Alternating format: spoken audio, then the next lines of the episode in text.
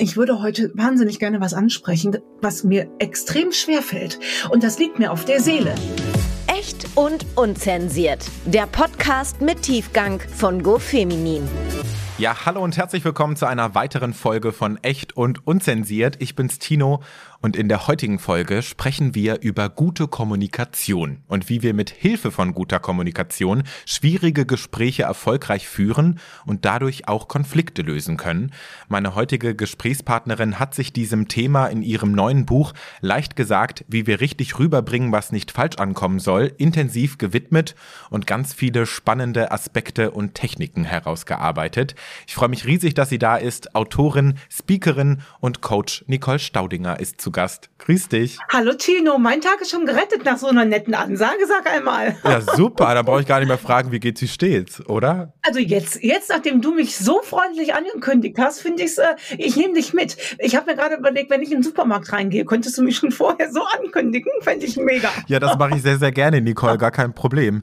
Sag mal, eine Sache, auf die ich dich noch ansprechen wollte im Intro. Ich habe bei Instagram gesehen, du hast dich beim Skifahren hingelegt. Wie geht's dir denn? Du, du hattest ja die Schulter gebrochen, ne? habe. Ich habe immer noch eine, äh, äh, eine gebrochene Schulter und die, die macht mich kirre, wenn du es genau wissen willst. Und ich würde so gerne sagen, ja gut, äh, beim Skifahren, weißt du, wenn man halt so Hochleistungssportlerin ist, aber die Wahrheit ist, Tino, es war mein erstes Mal auf Brettern und es wird, und gleichzeitig, das ist ja das Verrückte, ist es auch das letzte Mal gewesen. Oh je, ja krass, aber warst du besonders draufgängerisch unterwegs oder hattest du einfach nur Pech? Du Jeck, ich bin gezittert ohne Ende und ich habe das ganze Programm mitgenommen. Erst am Idiotenhügel geübt, dann hochgefahren auf dem Berg, Panikattacke, zu Fuß runtergegangen, in diesen Skischuhen, Nacht drüber geschlafen, wieder an den Idiotenhügel gegangen, drei Stunden lang geübt, mich für geil befunden, hoch auf die Piste, über eine Stunde fehlerfrei diese Piste runtergefahren, aber jetzt im Anfängermodus. Ne? Also die Zweijährigen haben mich überholt, einen Kakao getrunken, wieder hochgefahren und 100 Meter vor Schluss doof gefallen. Boah. Und ich habe es ja gehört, dass die Schulter bricht. Ne? Das macht ja ein lautes Knackgeräusch. Ja. Und ähm, das war das Letzte, was der linke Arm dann getan hat. Und das Ganze ist jetzt äh, drei Wochen her. Und ich muss wirklich sagen, ich bin ja schmerztechnisch, habe ich ja schon so, so ein bisschen was leider mitgemacht. Mhm. Aber die Schulter spielt ganz vorne mit dabei. selbst eine Brustamputation, muss ich ehrlich sagen, da waren die Schmerzen irgendwann vorbei. Aber hier hält es sich echt hartnäckig. Oh Mann, aber ich habe gehört, dass du dich wohl ganz gut schlägst und dass äh, sich das ganz gut regeneriert. Also du bist wohl ganz gut am Start. Ja, genau. Ich bin einfach fleißig in dieser, äh, in dieser Reha-Phase, damit ich auch schnell wieder äh, am Damm bin. Sehr gut. Ja, ich freue mich, dass es dir soweit wieder besser geht und dass wir heute quatschen können. Bevor wir über dein neues Buch und gute Kommunikation sprechen, vielleicht kannst du dich zu Beginn für alle, die dich noch nicht kennen, noch mal ganz kurz vorstellen. Wer bist du, was machst du und wie bist du auch dazu gekommen, was du heute machst? Ja, gerne. Also mein Name ist Nicole Staudinger, ich bin 39 Jahre alt und ähm, habe insgesamt sieben Bücher geschrieben, von dem kein einziges geplant war, Tino. Keines. Ganz im Gegenteil. Bücher schreiben hatte ich für mich immer wirklich ausgeschlossen. Ähm, und äh, dazu kam es äh, während einer Chemotherapie. Ich hatte mich ähm, im Jahr 2014 selbstständig gemacht. Ich wollte eigentlich Verkaufstrainerin werden. Ähm, und nach genügend Alkoholkonsum ist dieses Verkaufstrainer in Schlagfertigkeitstrainerin umgewandelt gewandelt und habe mich ganz schnell selbstständig gemacht ähm, in diesem Bereich. Das hat gut funktioniert und vier Wochen später bekam ich die Diagnose Brustkrebs auf meinen 32. Geburtstag und musste einen anderen Lebensweg gehen, als wie ich den damals geplant hatte. Und in der zweiten Chemotherapie dachte ich so, ach, Mensch, schreib doch mal gerade was auf. Und daraus ist das erste Buch entstanden, Brüste Umstände halber abzugeben. Und ähm, das ist dann wie durch ein Wunder, anders kann man es, glaube ich, wirklich nicht sagen, auf die Spiegel-Bestsellerliste eingestiegen. Und dann sagte damals mein Verlag zu mir, Nicole, schreib doch noch ein Buch. Und ich so, ja, aber Kinder, ich weiß ja gar nicht über was. Und die so, ja, hier mit der Schlagfertigkeit, das könnte doch interessant sein. Und dann habe ich die Schlagfertigkeitsqueen geschrieben und die wurde dann zum internationalen Bestseller. Und seit dieser Zeit ähm, bin ich dem Schreiben treu geblieben. Ja, the rest is history. Mega. Ja. Äh, vielleicht an der Stelle eine ganz spannende Frage für alle, die den Traum haben, ein eigenes Buch rauszubringen. Hast du da irgendwelche Tipps? Wie geht man da am besten ran? Einfach schreiben. Also ähm, zumindest wenn ihr auf meinen Tipp hört. Ne? Ich habe bis zum heutigen Tag in meinem ganzen Leben noch nie ein Exposé oder ein Manuskript äh, geschrieben. Meine Verlegerin hat mich irgendwann abends auf so einer großen Abendveranstaltung vorgestellt und hat gesagt, wir freuen uns so sehr, die sechsfache Bestsellerautorin äh, im Haus zu haben. Und die Frau Staudinger hat viele Stärken. Ein Exposé schreiben gehört allerdings nicht dazu. Also ähm, ich habe nie einen Plan. Ich schreibe nur intuitiv und demzufolge kann es von mir auch keinen anderen äh, Tipp geben, weil das Schreiben an sich schon so mega ist. Also ich schreibe auch nicht für eine Zielgruppe, ich schreibe ausschließlich für mich und habe natürlich Spaß daran, dass den Frauen da draußen das gefällt. Ja, mega. Ich glaube auch, dass Leidenschaft der Antrieb ist und wenn man das in sich hat fürs Schreiben, dann sind die Bücher auch erfolgreich und da wird man auch Leute finden, die einen unterstützen, im Idealfall. Ja, ja spannend. Ähm, Nicole, wir wollen ja heute ein bisschen ausführlicher über dein neuestes Buch sprechen. Das kam auch erst vor wenigen Tagen raus. Und da geht's um gute Kommunikation. Und vielleicht erstmal die Frage zum Einstieg, wie bist du denn überhaupt auf die Buchidee gekommen? Ähm, das war jetzt im Prinzip eine sich organische ähm, entwickelnde Situation, möchte ich sagen. Weißt du, ich bin ja nach wie vor, äh, eigentlich bin ich ja Trainerin, nach wie vor. Ich gebe viele Schlagfertigkeitsseminare, ähm, äh, wirklich für, große Konzerne bis hin zur Nachbarin. Ich habe eine eigene Akademie ähm, und hatte in den Seminaren weit über eine halbe Million Frauen mittlerweile sitzen. Und da habe ich gelernt, Schlagfertigkeit rettet dir die Situation, aber sie löst nicht den Konflikt. Wenn du also merkst, dass dein Gegenüber dir einen blöden Spruch äh, drückt und das passiert ungefähr 17 Mal in der Woche, dann kommst du womöglich nicht drum herum, ähm, mit der oder der, der Kollegin oder mit dem Kollegen zum Beispiel mal unter vier Augen ein klärendes Wort zu sprechen. Und dafür brauchen wir gute Kommunikation. Es macht ja einen Unterschied, ob ähm, die Angriffe von jemandem kommen, der in meinem Leben eine Rolle spielt, oder ob ich beim Einkaufen gerade irgendwie blöd angepumpt werde von jemandem, den ich weder vorher noch danach danach jemals wiedersehen werde. Das heißt, einmal brauchen wir die Schlagfertigkeit für die Situation, für unsere Souveränität. Übrigens immer gerne humorvoll und aggressionsbefreit. Aber die gute Kommunikation, die fängt dann meist danach erst an. Ja, macht auf jeden Fall Sinn. Würdest du eigentlich sagen, dass jeder Mensch gute Kommunikation erlernen kann? Ja, unbedingt. Also das wäre ja schlimm, wenn nicht. Das ist ja nichts, ähm, weißt es ist ja kein Flickflack. Ne? Ich behaupte, man kann im Leben alles lernen, aber bei dem einen oder anderen spielt halt Talent eine große Rolle. Ja, wenn ich zum, also ich, ich wahrscheinlich kann auch jeder einen Handstand lernen, außer mir. Ähm, aber äh, natürlich, ich könnte das mit 17 Leuten zur Hilfestellung, aber die Frage ist, ob ich es brauche im Leben. Gute Kommunikation, glaube ich, das kann nicht schaden. Weil, weißt du, Tino, wir reden doch eh, wir kommunizieren doch eh, ob verbal oder nonverbal. Dann können wir es aber doch gerne so machen, dass es beim Gegenüber gut ankommt, eine gute Erinnerung draus wird und letztlich auch diese Welt immer im Mosaikteil ein Stück besser macht. Ja, ja, auf jeden Fall. Ich bin da voll bei dir. Ich denke, bei vielen Menschen scheitert es alleine schon daran, dass sie sich nicht dazu motivieren können, aktiv in die Konfrontation zu gehen. Was, was denkst du denn, woran das liegt? Ich, vielleicht fehlt uns ja das Wie. Tino, wüsstest du auf Anhieb, angenommen, was haben wir für ein Beispiel, wie ein wirklich unangenehmes Gespräch? Hast du, hast du ein Beispiel spontan aus deinem Umfeld für ein wirklich unangenehmes Gespräch? Weiß ich nicht, jetzt muss ich an das Ges äh, Gespräch denken, was du im Buch äh, beschrieben hast, mit dem die Kollegin riecht unangenehm. Ja, Wüsstest du auf Anhieb, wie du das der Kollege, jetzt traue ich dir, ich kenne dich erst seit ein paar Minuten, aber dir traue ich tatsächlich eine angeborene Empathie zu, ähm, dass du das von Geburt an gut hinbekämst. Wahrscheinlich, aber Siehst ja, du? es ist natürlich schon ein heikles Thema, wo man erstmal wissen muss, wie man rangeht, ja. Ja, aber du hast jetzt, wir sehen uns für die Zuhörerin, ich weiß nicht, ob das ähm, thematisiert wird, Tino und ich, wir können uns sehen, ne? also wir, wir sehen uns digital und ich sehe dir in jeder Phase an, dass du die richtigen Worte findest, weil, und das ist äh, Grundvoraussetzung, Voraussetzung mit für Kommunikation. Es kommt nicht von oben herab. Mhm. Du sitzt auf keinem hohen Ross und sagst, Entschuldigung, aber ähm, magst du vielleicht noch mal irgendwie unter die Dusche gehen? Also ne, das ist ja so von oben herab. Ich glaube, du bist ein Menschenfreund, so wie ich das jetzt äh, sehen würde. Und Menschenfreunde haben es etwas äh, leichter. Aber ganz viele tun sich äh, damit schwer. Und da ist ein Unterschied übrigens auch. Ähm, ich habe es schon erlebt, dass, dass Männer ins Büro gehen und sagen, boah, Thorsten, du stinkst. Und der Thorsten schnüffelt an sich und sagt, krass, hast du recht, ich ja. geh nochmal duschen. Und da tun sich Frauen etwas schwerer mit, ja. Ähm, und da ist für, glaube ich, die alles entscheidende Frage, was will ich denn mit dieser Kommunikation? Und das macht einen himmelweiten Unterschied. Aber Achtung, das geht nur, wenn ich ehrlich zu mir bin. Will ich der Kollegin auf nette Art und Weise sagen, dass sie einen unangenehmen Körpergeruch hat? Und will ich vielleicht auch, und das ist ja legitim, ich will das einfach nicht mehr riechen müssen. Hm. Also so hart das klingt, aber das ist ja äh, belastend. Da kommen jetzt die Masken uns eher zugute, ne? wenn man nicht mehr jeden so riechen muss. Und ja, das dann, stimmt. Ne?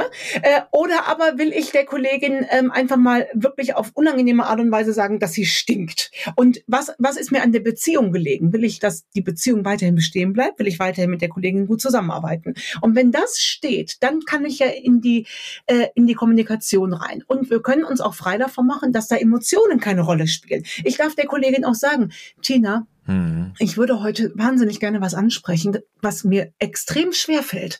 Und das liegt mir auf der Seele. Aber weil wir beide so, finde ich, extrem gute Kolleginnen sind, habe ich mir jetzt gedacht, ich traue mich einfach. Und jetzt ist ganz wichtig, nicht sagen, du stinkst, sondern ich nehme an dir einen merkwürdigen Körpergeruch wahr. So, so, das ist, das ist schwierig, Kinders, ne? Dass ja, das nicht leicht ist. Ne? Ich, ich, merke, wie zu Hause alle sagen, oh Gott, ich breche ab. ne? ähm, und dann kannst du sagen, ich frage mich, woran das liegt, dass du das nicht wahrnimmst. Ja. Den Ball kann man ja zurückspielen. Und dann kann ich erstmal hören. Und wenn ihr dann sagt, was willst du mir jetzt damit sagen, dass ich stinke, dass du sagst, es tut mir leid, ich habe dir gesagt, es fällt mir wirklich schwer. Aber ich dachte, lieber sage ich es dir, als dass es dir ein Kunde oder eine Kundin sagt. Und dann ja. bist du wieder dran. Ja, und letztendlich bringt so eine offene Kommunikation ja auch einfach nur Vorteile. Ne? Viele Leute haben ja immer Angst vor diesen möglichen negativen Folgen, die so eine Konfrontation mit sich bringt. Aber ich glaube, wenn man richtig rangeht, dann kann es nur Vorteile bringen. Ja, äh, nicht nur das. Die Frage ist ja, was die Alternative ist, weißt du? Die Alternative ist, das unterm Teppich zu lassen. Ja, ja. Und unter dem Teppich ist nur begrenzt Platz. Weil wenn du mit der Kollegin da mal irgendwann anders einen Streit hast, kann es passieren, dass du dann sagst, und überhaupt, du stinkst übrigens auch. So, und dann, also wenn es jetzt mal in diesem ganz plakativen Beispiel ist, ne? Liebt das Beispiel sehr. Ja. Und dann ist der Weg hin in eine gute Beziehung wieder weiter. Der ist auch nicht unmöglich, aber der ist halt wieder ein Stück weiter. Und es kostet doch Energie. Ja, voll. In, inwiefern sollte man sich denn auf so eine Konfrontation oder auch ein Krisengespräch vorbereiten? Reicht da ein grober Leitfaden, den man sich überlegt oder legt man sich schon gewisse Sätze perfekt vorher zurecht? Das entscheidet im Prinzip jeder selbst. Wenn du die Möglichkeit hast, anders als bei Schlagfertigkeit, die ja unverhofft verlangt wird, ne? Wenn, wenn die Kollegin irgendwie sagt, naja, und das nennst du vorbereitet, ne? Dann ist da nichts mehr, auf was du dich dann äh, vorbereiten kannst. Das muss in drei Sekunden, musst du sagen, ja, Punkt, mhm. ne? wäre mhm. zum Beispiel eine richtige Antwort. Ähm, wenn ein wirklich schwieriges Gespräch und wir haben die Möglichkeit, auf die Atmosphäre Einfluss zu nehmen, dann kann man zum Beispiel, ich bin großer Fan davon, schwierige Gespräche nicht vis-à-vis -vis zu führen, nicht am Tisch, wo du gezwungen bist, dir die ganze Zeit in die Augen zu gucken. Aus meiner Erfahrung heraus ist alles, was nebeneinander stattfindet, beim Autofahren, beim Spazierengehen, wo die Beine auch bewegt werden, wahnsinnig hilfreich. Du hast frische Luft, das ist auch hilfreich. Und eine Autofahrt und ein Spaziergang kommen organisch an ihr Ende. Während du bei einem Vis-à-vis-Gespräch am Tisch sagen musst, so, dann hätten wir das auch. Und dann musst du irgendwie so aufstehen. Ne? Das ist schwierig. Mhm. Ähm, äh, wenn wir uns ein Beispiel bei den Italienern nehmen, die machen ja nichts ohne ein gutes Glas Wein und was Leckeres zu essen. Auch das trägt zur Atmosphäre bei. Gute Luft, auch das darf man nicht unterschätzen, ne? wo es stickig ist, wo du, wo du irgendwie sowieso schon Probleme hast. Und halt so naheliegende Sachen wie ernsthafte Eheprobleme in einem lauten Brauhaus zu lösen, dass die, der Nachbartisch ne, äh, mehr mitbekommt als der Ehemann, ist auch schwierig. Aber wenn sich was organisch entwickelt, dann bin ich auch kein Fan davon zu sagen, stopp, stopp, stopp, ähm, äh, ich muss erst die Duftkerze anmachen. Ne? Also lass es ruhig auch laufen, aber wenn du die Gelegenheit hast, ein wirklich ernsthaftes Pro äh, Gespräch zu planen, dann können wir auf so Sachen wie bei der Atmosphäre durchaus Einfluss nehmen. Ja, Oft ist ja auch so eine ganz klare Zielsetzung wichtig und auch hilfreich, dass man in ein Gespräch geht und genau weiß, was möchte ich mit diesem Gespräch überhaupt bezwecken. Richtig. Das ist das, wenn du mich fragst, das Allerwichtigste. Und das ist einmal dieses Grundsätzliche im Leben. Was will ich? Bei mir, zum, ich gehe jetzt nur mal von mir aus, bei mir ist zum Beispiel unter anderem wichtig Frauenloyalität. So. Ähm, das ist für mich gesetzt. Das ist im Prinzip die ganze Zeit so ein, so ein Maßstab. So. Und wenn ich dann irgendwie merke, ähm, mir kommt das abhanden, dann ist das so mein eigenes Leitbild, dass ich merke, nee, nee, nee, nee, hier kannst du locker drüber hinwegsehen, weil dir ist ja Frauenloyalität äh, äh, wichtig. Und aber auch in so ein Gespräch reinzugehen, die unterscheidende Frage, unterscheidend gibt es jetzt überhaupt, also du weißt, was ich meine, mhm. ne? die alles entscheidende Frage, ist es ein Edgy oder ist es ein wirklicher Grund? Und was meinst du, wie oft das ein Edgy ist? Guck dir doch nochmal Nachbarschaftsstreits an, die, die dann vor Gericht landen. Du willst mir doch nicht sagen, dass es wirklich kriegsentscheidend ist, ob eine Hecke jetzt 13 oder 14 Zentimeter äh, Da geht es so oft ist. ums Prinzip, ja. Da geht's ums, und, da, und das erkennt man, aber da ist Selbstreflexion so wichtig. Formulierungen wie, wo kommen wir denn dahin?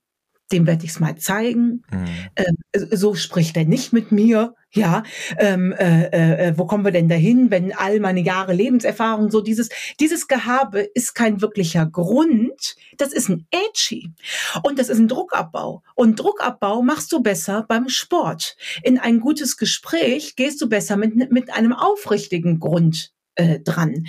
Und das kann, und, und dieses Was will ich, wenn du zum Beispiel eine Kollegin hast, die oder eine Laufpartnerin oder einen Laufpartner, der ständig eine halbe Stunde zu spät kommt und du willst ihm das mal jetzt in einem ordentlichen Ton sagen, dann ist die Frage, was will ich? Ich will nicht mehr warten müssen. Punkt. Das ist ein ganz egoistischer und auch nachvollziehbarer Grund. Ich will aber auch die Beziehung zu meinem Laufpartner nicht gefährden. Und wenn ich die Basis des richtigen Menschenbildes auch noch verinnerlicht habe, will ich vielleicht sogar wissen, warum er eine halbe Stunde zu spät kommt. Und dann ist das Gespräch eben nicht, pass mal auf, mein lieber Freund, du hast mich jetzt hier schon wieder eine halbe Stunde sitzen lassen, sondern eher ein, wir waren um 11 Uhr verabredet, wir haben jetzt 11.30 Uhr und letzte Woche ist selbiges vorgekommen und ich frage mich, warum ich immer eine halbe Stunde auf dich warten muss. Ja, also man interpretiert selber nicht so viel rein und unterstellt dem Gegenüber irgendeine negative Eigenschaft oder Intention, sondern man versucht friedlich drauf zu schauen und auch friedlich äh, in die Konversation einzusteigen. Exakt. Und es ist ja auch, ähm, das äh, alles entscheidend ist, glaube ich, das Menschenbild. Es ist doch mein Freund, mein Laufpartner, meine Laufpartnerin. Ich mag die doch dann hat die doch vielleicht einen wirklichen Grund, warum sie eine halbe Stunde zu spät kommt. Vielleicht hat der, der oder diejenige auch einen Rucksack auf, den ich ad hoc noch gar nicht sehe. Ich will gar nicht damit implizieren, dass wir überall helfen müssen. Ich will nur dafür sorgen, dass wir Verständnis füreinander schaffen. Und wenn derjenige sagt, boah Mensch, es tut mir so leid, ich habe zu Hause einen totalen Ehestress, dann kann ich immer noch mal nachjustieren und sagen, boah, das tut mir total leid und da können wir jetzt gerne auch beim Joggen das nächste, können wir gut drüber reden. Aber sei doch so lieb, wenn du das das nächste Mal absehen kannst kannst, ruf mich doch an. Mhm. So, so what? Ja. So schwer ist es tatsächlich nicht. Wenn ich aber die ganze Zeit warte und meine Aggressionen so hochspielen lasse, dann ist es irgendwann, nee, ich habe keinen Bock mehr. Du verplemperst meine Zeit. Und dann ist der Weg wieder ein weiterer. Ich fand das Beispiel auch richtig gut im Buch, äh, wo du den Vergleich gebracht hast mit dieser Sachbearbeiterin. Du hast eine Sachbearbeiterin angerufen und man kann natürlich irgendwie diese Vorurteile nehmen, die man oft im Kopf hat. Oh, die sind irgendwie lazy, die machen nicht wirklich was. Oder man geht rein, sie liebt ihren Job und die äh, ne, ist auf meiner Seite und will da auch was für tun. Genau, und damit, ähm, und das auch nicht von oben herab, sondern in einem ganz netten Tonfall. Und dann war das Gespräch nach 90 Sekunden auch äh, beendet und die Sache war erledigt, ja. Ja, Jetzt haben wir viel über diese Basiselemente gesprochen, die eine gute Kommunikation erst möglich machen und die auch das Fundament von guter Kommunikation sind. Aber ich kann mir vorstellen, dass man trotz dieser guten Vorsätze in einem Gespräch schnell wieder in alte Muster verfällt und sich nach fünf Minuten dann beispielsweise doch wieder im Tonfall vergreift. Wie kann man das denn am besten verhindern? Ähm, vermutlich gar nicht, Tino. Ähm, das, und das ist ja auch die Frage, ob wir das müssen. Der Tonfall ist ja nur ein Spiegel unserer emotionalen Verfassung. Und über Selbstreflexion, und darüber habe ich über sechs Bücher geschrieben, wie wichtig das ist, zwischendurch über sich zu fliegen und zu merken, ah, Fräulein, es geht schon wieder in die zickige Richtung.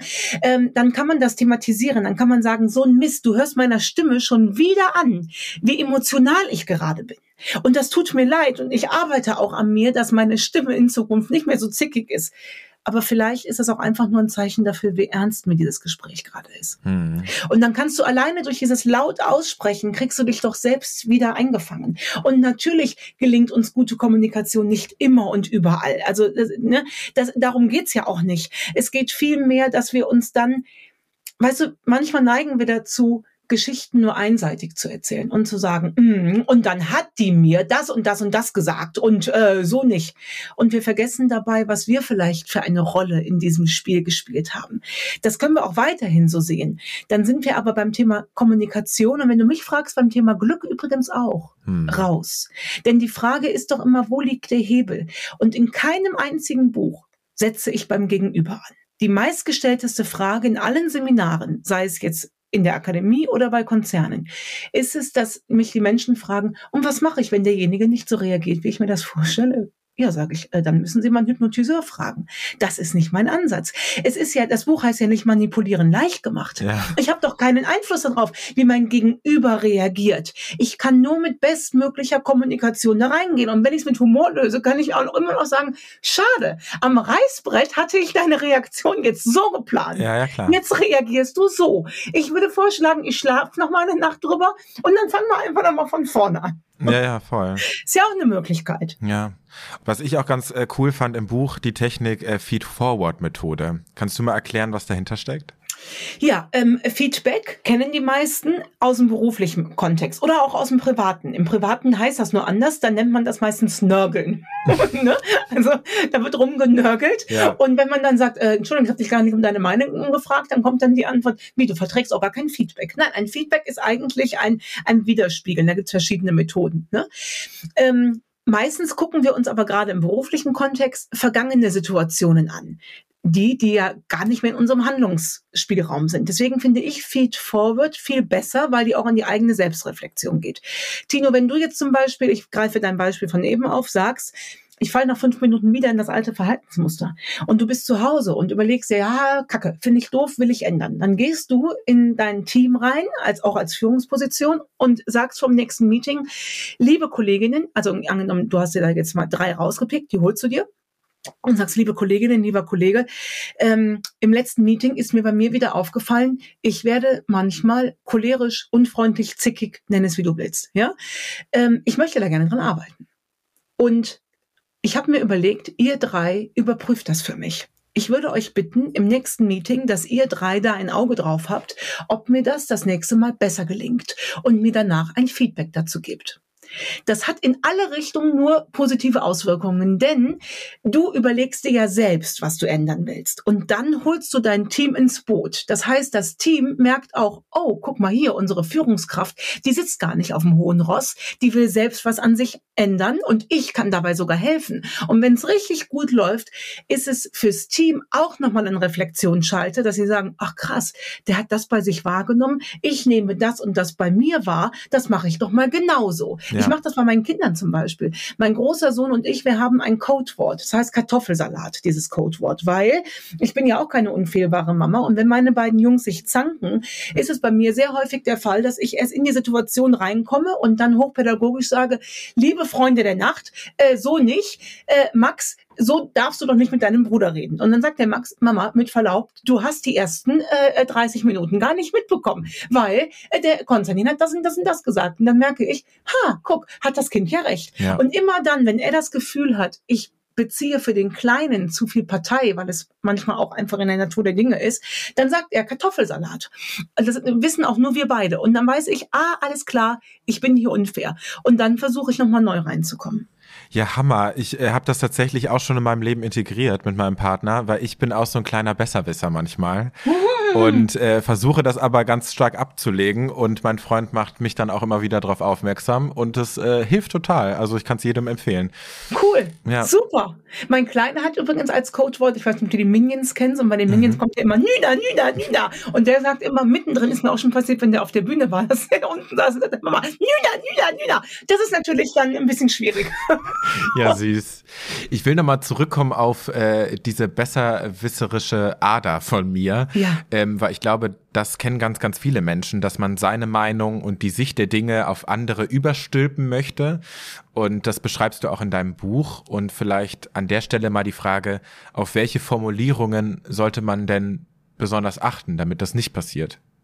Du musst Also du musst ist, wenn, wenn, wenn mehr einer sagt, du musst, bin ich, höre ich schon gar nicht mehr zu. Geht bei mir, ist eine automatische äh, Blockade. Vorzugsweise muss man natürlich leider wirklich sagen, von alten weißen Männern. Ne? Also wie oft ich das schon Backstage erlebt habe, früher noch vor Corona, auf Redner-Events. Ich bin ja als, als Speakerin viel unterwegs und das ist ja leider eine Branche, die von Frauen extremst unterbesetzt ist. Und dann bin ich oftmals hinter der Bühne so die einzige Frau. Und dann erlebe ich es sehr häufig, dass Männer dann kommen und äh, sagen, ähm, wie war nochmal Ihr Name? Das finde ich schon mal das Allergeilste. Ne? Und sage ich, Staudinger angenehm. Und dann kommt ihr, ich habe mir mal Ihre Homepage angeguckt, wo ich mal denke, okay, dafür, dass du ja nicht wusstest, wie ich heiße, hast, aber ne? Äh, die müssen Sie mal ändern. Also das, ähm, das, das funktioniert so nicht. Das müssen Sie mal ändern. Ne? Da, da, da kann ich, da, da kann ich gar nichts. Da, da antworte ich mittlerweile noch nicht mal mehr drauf. Also da reagiere ich persönlich höchst allergisch drauf. Verständlicherweise. Ne? Kenne ich auch aus den Zeiten des Krebses, dass mir ähm, Mütter, äh, Quatsch Mütter, um Gottes Willen, dass mir andere Frauen, es waren leider vorzugsweise Mütter auf dem Schulhof gesagt haben, du, du musst unbedingt mal Yoga machen. Das hilft. Er hat gesagt, mal so einen schlimmen Krebs kann ich gar nicht bekommen, dass ich äh, Yoga äh, machen will. Weil das Problem ist, selbst wenn ich Yoga ins Augen, also in die, ins Auge gefasst habe, wenn mir eine eine unsympathische Person gegenübersteht und sagt, du musst unbedingt mal Yoga machen, ist für mich Yoga in diesem Moment abgewählt. Hm. Das ist aber meine ganz persönliche Meinung. Deswegen achte ich persönlich darauf, keine Du musst ähm, Formulierungen äh, zu verwenden. Mir hilft dann eher zu sagen, ach Mensch, du arme Maus, so eine Chemo ist bestimmt ähm, äh, äh, äh schwierig. Ich habe damals auch die Erfahrung gemacht, mir persönlich hat Yoga geholfen. Ja, klar. Dann kann ich immer noch mal überlegen, ah, guck, Yoga könnte eine Möglichkeit sein. Ratschläge sind und bleiben Schläge. Und das versuche ich in der Kommunikation auch zu beherzigen. Würdest du sagen, das ist auch mit der größte Fehler, den man in, in der Kommunikation machen kann? Ach, ich weiß nicht, vielleicht reagiert ja auch gar nicht jeder so empfindlich drauf wie ich. Ne? Das ist natürlich meine Achillesferse, deswegen will ich das gar nicht ähm, zum Thema machen.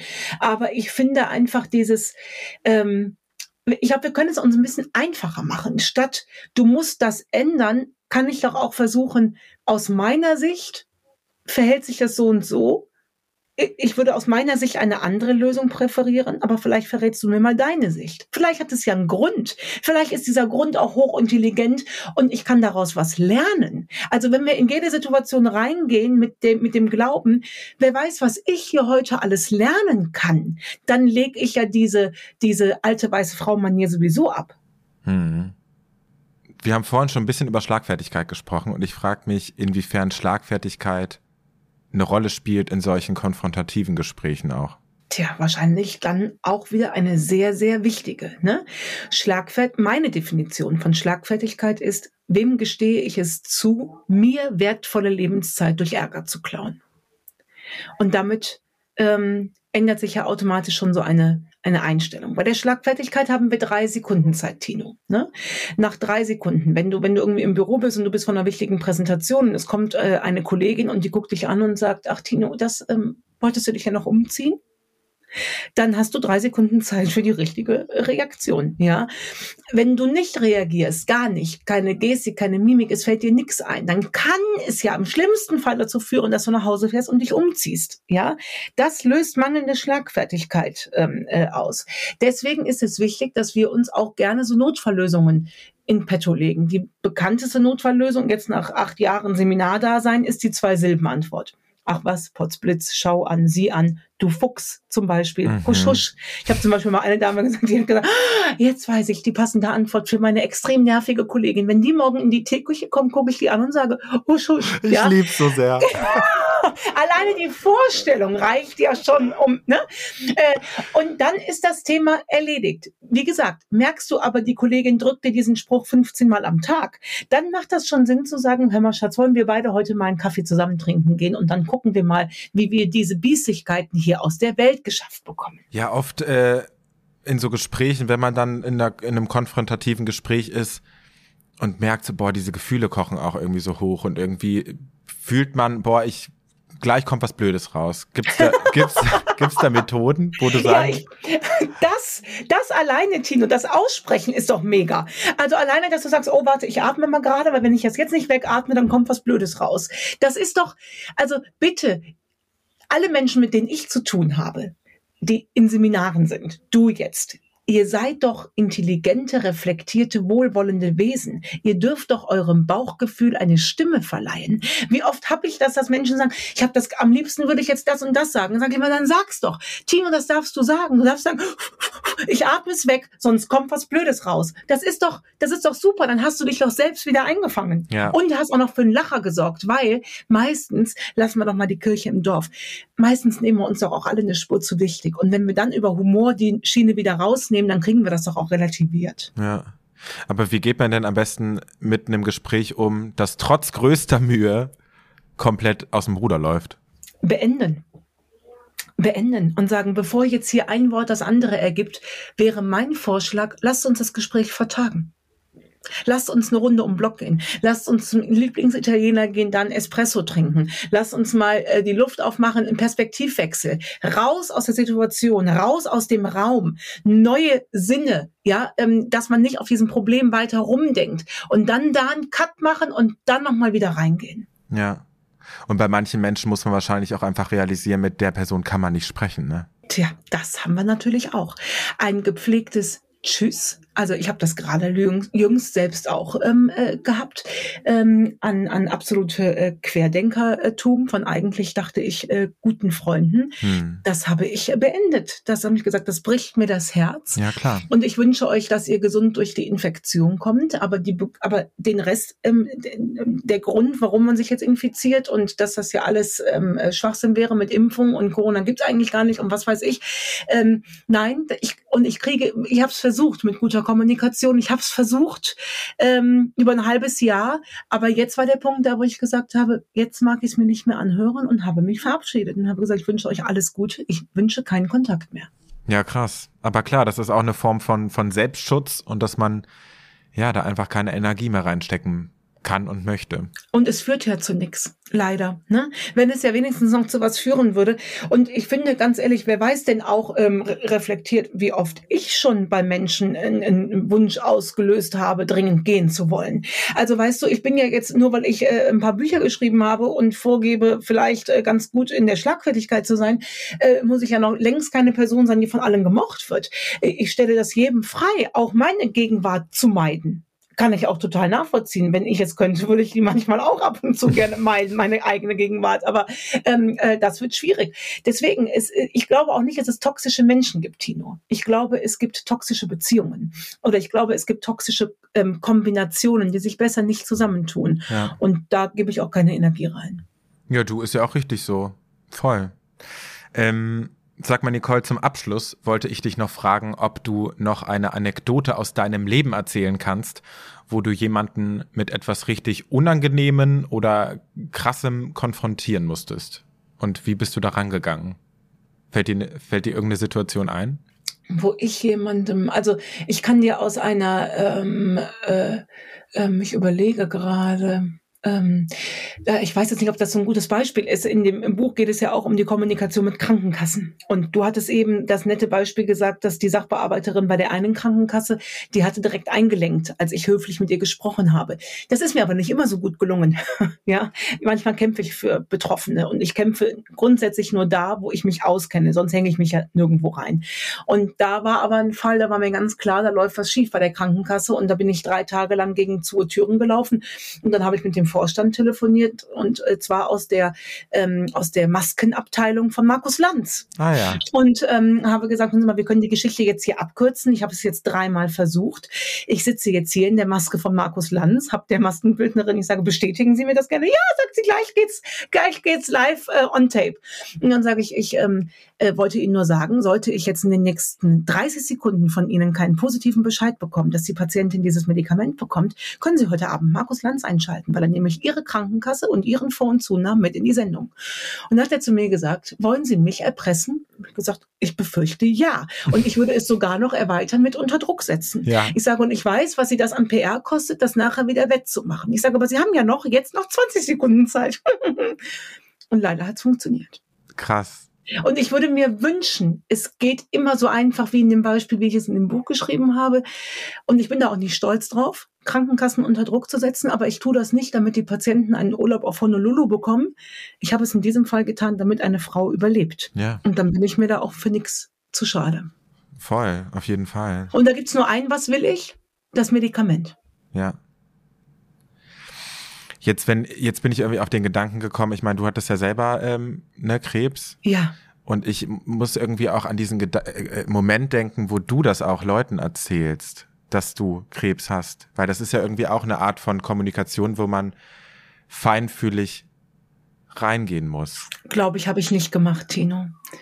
Also ähm, glaube ich, habe ich nicht gemacht. Ähm, den Lieben, denen ich das direkt erzählt habe, die habe ich angerufen und habe gesagt, so eine verdammte Scheiße, ich habe Krebs. So richtig feinfühlig ist das nicht. Ähm, da war aber auch A, war das eine Ausnahmesituation und wenn ich das jetzt rückblickend betrachtet sehe, wo du das gerade sagst, da war mein Was will ich vermutlich, mir das von der Seele zu reden und nicht, dass mein Gegenüber das feinfühlig aufnimmt. Manchmal sind die Beweggründe ja auch eine egoistischer Natur und da ich Gott sei Dank von netten Menschen umgeben bin in meinem engsten Freundeskreis, nehmen die mir das auch nicht krumm. Die Frage ist vielleicht viel früher, wie teilen das dem Patienten, Ärzten ihren Patienten mit? Hm. Da habe ich ein ganzes Kapitel drüber geschrieben, weil ich das ganz, ganz äh, wichtig finde und ich weiß, weiß, dass das im Klinikalltag oftmals untergeht. Und ich weiß auch, dass die Ärzte nicht jedes Wort auf die Goldwaage legen können. Aber ich glaube, auch da gibt es ganz einfach Kniffe und Tricks, dass der Patient zumindest nicht direkt in Ohnmacht fällt. Auch wenn der Schock, der bleibt. Das kannst du auch nicht mit, mit, mit irgendwie in Watte verpacken. Aber ähm, mein, also ich hatte den ersten Arzt, der war streng genommen für alle sechs Bücher der Grund, der zu mir gesagt hat, oha, in ihrer Haut möchte ich aber jetzt nicht stecken. Das empfand ich als schwierig. Mhm. Hingegen der Arzt danach, der gesagt hat, ähm, passen Sie auf, was Sie hier in der Brust haben, ist Kacke, große Kacke, aber ich habe das schon mal gesehen, ich krieg das wieder hin.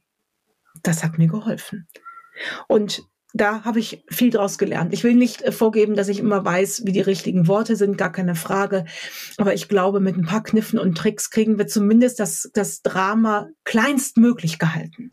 Ja, das ist ja zum Schluss echt nochmal ein schönes Beispiel, auch um nochmal zu zeigen, wie wichtig gute Kommunikation ist und wie sehr man Menschen damit auch einfach beeinflussen kann und einfach äh, entscheiden kann, ob es ein guter Tag wird oder ein schlechter Tag. Und das ist das Entscheidende, Tino. Wird es ein guter Tag oder wird es ein schlechter Tag? Und das haben Worte in der Hand, ja. Mega. Nicole, vielen, vielen Dank für deine Einblicke. Ich denke, da waren heute einige schöne Denkanstöße dabei. War viel Schönes dabei. Das kenne ich von meiner Lektorin. Ja, war sehr schön. Nicole, das Buch hat schon viel Schönes. ja, Nicole, für alle, die noch mehr über dich und äh, das Thema erfahren wollen, wo kann man, äh, wo wird man denn fündig? Auf meiner Homepage nicolestaudinger.de, da findet ihr alle Live-Auftritte und auf meiner Akademie-Seite, das ist Akademie, aber mit ME hinten. Wir fanden es ein wahnsinnig witziges Wortspiel. minus staudinger.de, da sind alle Seminare, die ich für große Konzerne gebe, für jede Frau. Ähm, die kann sich da einfach äh, einbuchen. Regelmäßig bieten wir da offene Seminare an für alle. Ist deine Zielgruppe eigentlich primär Frauen? Weil im Buch sagst du auch immer wieder Frauen und ich habe es gelesen und ich so, oh, bin ich überhaupt angesprochen? Ja, bist du. Und natürlich ähm, hauptsächlich tatsächlich Frauen, aber ich habe mich dazu entschieden, einfach weiterhin bei der Frau zu bleiben in der Ansprache. Ihr Jungs fühlt euch da einfach mit angesprochen. Wir Frauen hatten das jetzt 2000 Jahre lang andersrum. touché, Nicole, touché. Okay, ja, sehr schön. Und falls ihr noch weitere Folgen unseres Podcasts anhören wollt, dann klickt euch doch gerne durch. Eine neue Folge kommt alle zwei Wochen. Bis dahin, bleibt gesund und macht's gut. Euer Tino. Danke, Nicole. Danke dir.